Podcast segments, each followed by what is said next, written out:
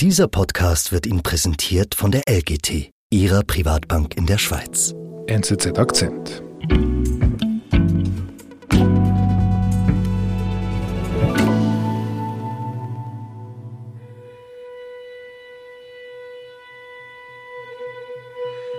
Ja, ich bin in einer Wohnung irgendwo im Westen Großbritanniens. Teppich ist etwas abgewetzt.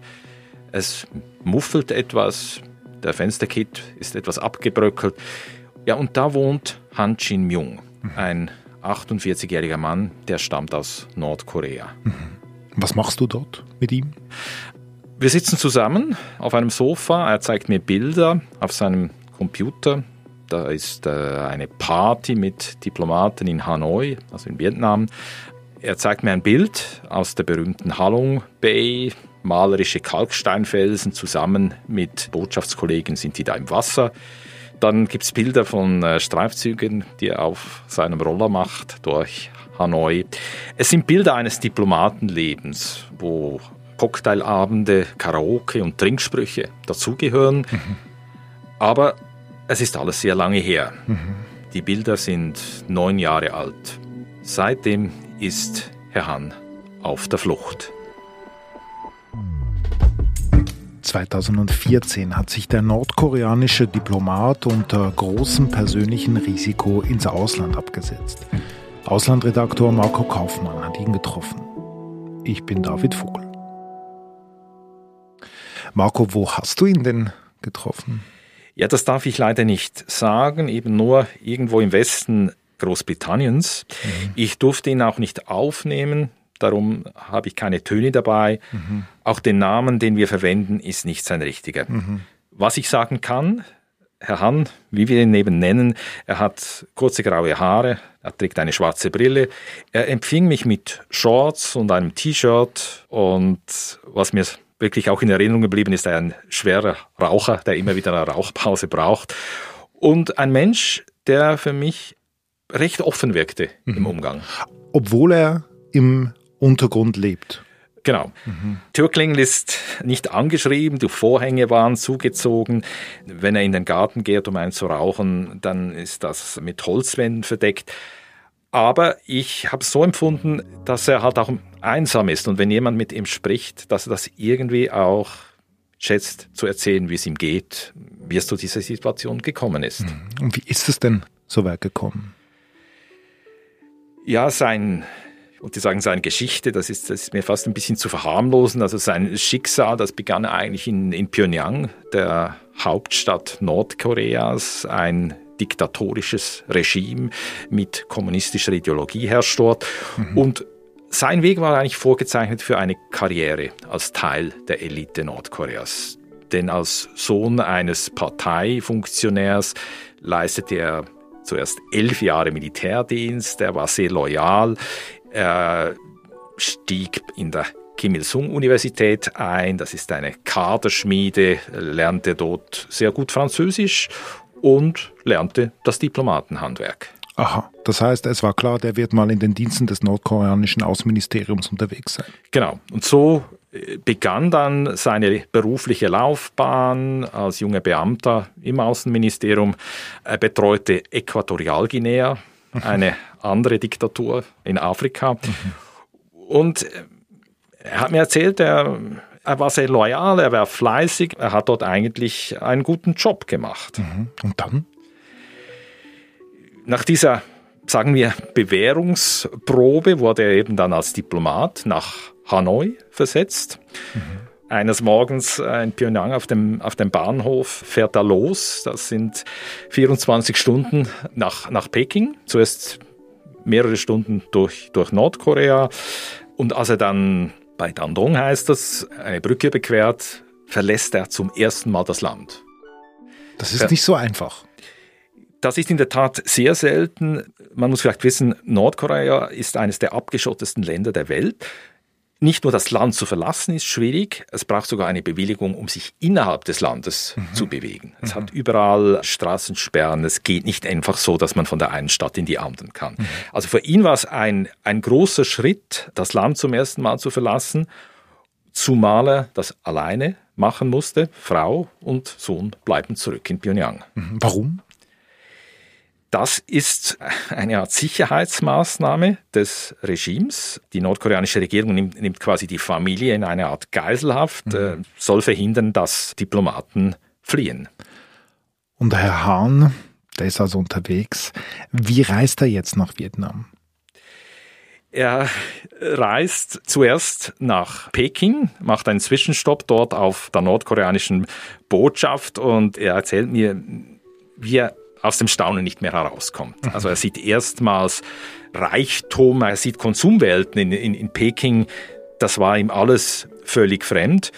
Und was mir in Erinnerung geblieben ist, wie er dann mit dem Flugzeug von, von Peking nach Hanoi flog und wie er im Landeanflug auf eine Stadt schaut, die äh, leuchtet und Reklamen hat und so. Er sagt, Pyongyang ist eine dunkle Stadt. Mhm. Äh, es, es, es, gibt dort keine Werbebanner, es gibt wenige Stunden Strom. Das war für ihn so ein Bild, jetzt bin ich in einer anderen Welt. Mhm. Löst das etwas in ihm aus in diesem Moment, auch bezüglich seinem Verhältnis zu, zu seinem Heimatland? Nein, zu diesem Zeitpunkt nicht. Ich glaube, er zweifelt nicht am Regime. Das hat aber auch sehr pragmatische Gründe, weil er sagt sich, wieso soll ich meine Privilegien aufgeben. Er ist sich schon bewusst, dass er viel besser lebt als der normale Nordkoreaner, die normale Nordkoreanerin. Vor allem aber auch weiß er, dass seine Familie in Gefahr wäre, wenn er, wenn er kritisch würde, wenn er, wenn er sich absetzen würde. Also im Moment startet er eigentlich einfach seinen Job als diplomatischer Mitarbeiter, aber er wird bald merken, dass das alles ein bisschen anders funktioniert. Inwiefern? Ja, und zwar ist es so, dass er in, in Hanoi einen Dienst-Mercedes bekommt, also mhm. eine Art Geschäftsauto. Wie bei Diplomaten üblich ist das steuerfrei. Das mhm. heißt, dieser Mercedes ist äh, günstiger als normal. Und was er dann macht, nicht als Privatperson oder, oder als äh, Hinterzimmergeschäft, sondern mit offiziellem Wissen oder Anordnung der Botschaft, er verkauft diesen Wagen an einen Vietnamesen mhm. und macht dadurch einen Gewinn.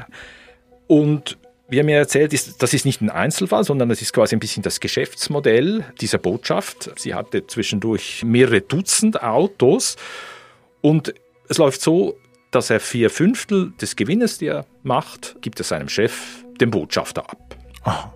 Also da werden dubiose Autogeschäfte gemacht, aber von Diplomatie keine Spur. Diplomatie auch. Er muss natürlich auch die nordkoreanische Politik erklären, aber dieses Autogeschäft ist offenbar eine wichtige Einnahmensquelle. Und zwar muss man vielleicht wissen, es gibt 55 Außenstellen ungefähr Nordkoreas und die müssen sich zu einem rechten Teil selber finanzieren. Also das mhm. heißt, sie müssen selber Finanzmittel beschaffen und sie müssen Devisen auftreiben, die sie dann nach Hause schicken. Es gibt kein Geld aus der Hauptstadt. Es, es gibt Geld, aber das würde nie genügen, um den Unterhalt der Botschaft und die Lebenshaltungskosten zu decken. Mhm. Weil man muss wissen, Nordkorea ist bitterarm, es ist völlig abgeschottet, es ist eines der am stärksten sanktionierten Länder dieser Welt wegen einem sehr teuren Raketen- und Atomprogramm. Also das ist quasi der Ursprung der Sanktionen. Mhm. Und ja, ein Raketen- und Atomprogramm kostet. Deshalb sind die Botschaften ein, ein Rädchen in diesem ganzen Räderwerk, das diesen Staat, das dieses Programm letztlich finanziert. Mhm. Okay. Und Hahn ist ein kleines, klitzekleines Rädchen davon. Was passiert danach? Ja, in der Anfangsphase hat er mir erzählt, äh, eben macht er diese Autogeschäfte und er liefert artig seine vier Fünftel ab. Mhm. Den restlichen Fünftel braucht er für sich, aber auch für seine Familie zu Hause in, in Pyongyang. Mhm. Doch dann gibt es plötzlich Streit um die Gewinnverteilung. Der Botschafter will nämlich alles. Mhm. Und da geht Han auf die Hinterbeine, er weigert sich und, und sagt, ja, das war nicht die Abmachung. Und dieser Streit hat aber Konsequenzen. Er wird so ein bisschen als Troublemaker gebrandmarkt. Der Botschafter wirft ihm auch vor, er sei kapitalistisch geworden. Und eines Tages hört er dann, dass er irgendwie auf einer Liste vorgemerkt wurde. Eine Liste. Genau. Eine Liste von Personen, die sich irgendwie illoyal zum Regime verhält. Also er sagte mir, mir war klar, mein Name wurde an den Sicherheitsdienst in Pyongyang gemeldet. Mhm. Und das wiederum heißt, dass die Gefahr einer Zurückbeorderung sehr groß wäre. Mhm. Und Zurückbeorderung heißt nicht im Kontext Nordkoreas, dass man dann einfach einen Bürojob macht, sondern er musste, glaube ich, ernsthaft damit rechnen, dass er ins Arbeitslager kommt, dass Aha. er gefoltert wird. Sogar eine Exekution von vermeintlichen und richtigen Regimekritikern ist durchaus möglich. Und alles nur, weil er diesen Fünftel nicht abgeben wollte. Ja, das, das war natürlich der Auslöser, aber letztlich geht es darum, Nordkorea ist wirklich ein totalitäres System. Wer sich gegen Anordnungen der Nomenklatura widersetzt, der, der ist wirklich in, in Schwierigkeiten. Mhm. Und da sagte sich Han, ich, ich muss weg. Aber es gab ein Problem, und zwar die ständige Überwachung. Also auch die nordkoreanischen Diplomaten überwachen sich gegenseitig. Aha. Man trifft nie einen nordkoreanischen Diplomaten alleine.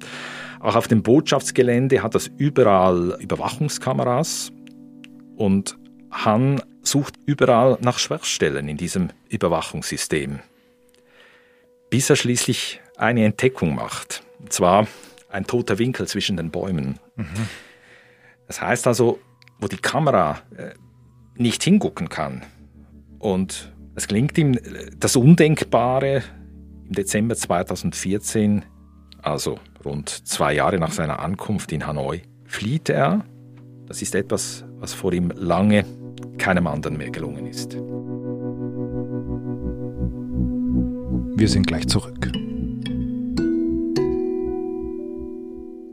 In einem turbulenten Marktumfeld brauchen Anleger einen verlässlichen und vertrauenswürdigen Partner. Die langfristige Ausrichtung von LGT Private Banking gibt Ihnen Stabilität und Sicherheit. Mehr erfahren Sie unter www.lgt.com.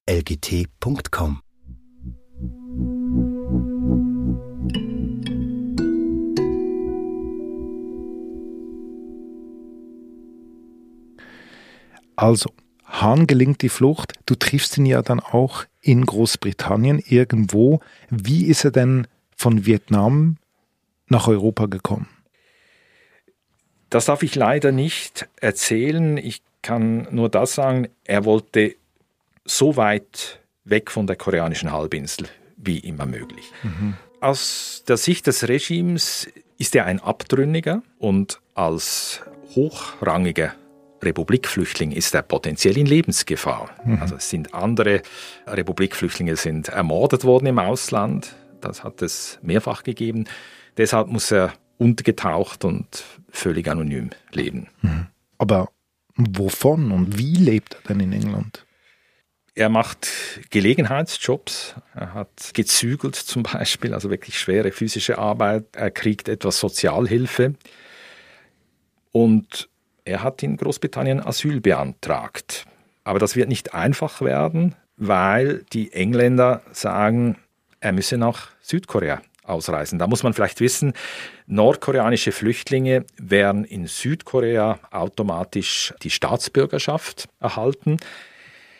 Für ihn ist das aber schwierig, weil er sagt, ich muss meine Familie schützen. Mhm. Und nordkoreanische Überläufer, vor allem wenn sie Diplomaten sind, die werden nachher von der südkoreanischen Propaganda auch ausgeschlachtet, eine Art Trophäe. Mhm. Die sagen, die sind zu uns gekommen. Und da sagt er, da würde ich meine Familie gefährden. Also mhm. Also das Risiko, dass die Familie noch stärker bestraft wird, womöglich, das will er nicht eingehen. Mhm. Er möchte nicht noch mehr Öl ins Feuer gießen. Genau, okay. genau. Wie geht es ihm denn jetzt dabei? Immerhin konnte er dich einen Journalisten aus der Schweiz empfangen und seine Geschichte offen erzählen. Ich muss sagen, ich, ich, ich habe einen, äh, einen Mann erlebt, der zwischendurch aufblüht, auch wenn er von seinem früheren Leben erzählt, wenn er französische Sprichwörter rezitiert, er hat gut Französisch gelernt und plötzlich kippt das wieder. Und das ist mir in einer Situation sehr bewusst geworden, Wir haben dann wieder mal äh, auf den Computer geschaut und da kommt plötzlich ein, ein Foto von seinem Sohn. Der sagt, ja, der ist im Kindergartenalter. Also als, als man das Foto aufgenommen hat, war, war der Sohn im Kindergartenalter. Inzwischen ist er 15 Jahre alt mhm. und er hat ihn nie mehr gesehen. Mhm, mh. Und man muss wissen, in Nordkorea gilt eine Sippenhaft. Das heißt, seine Frau, die zurückgeblieben ist, sein Sohn, auch seine Eltern, die wurden vermutlich hart bestraft. Arbeitslager, was auch immer. Und er fühlt sich schuldig. Und das zeigt sich, als er dieses Bild mit dem Sohn zeigt. Da zittern seine Lippen. Er sagt mir auch, dass er seinen Sohn eigentlich um Verzeihung bitten möchte.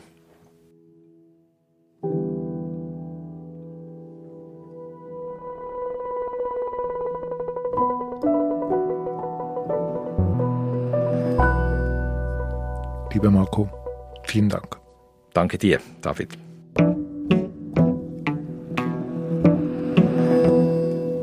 Das war unser Akzent. Produzentin dieser Folge ist Marlen Oehler. Ich bin David Vogel. Bis bald.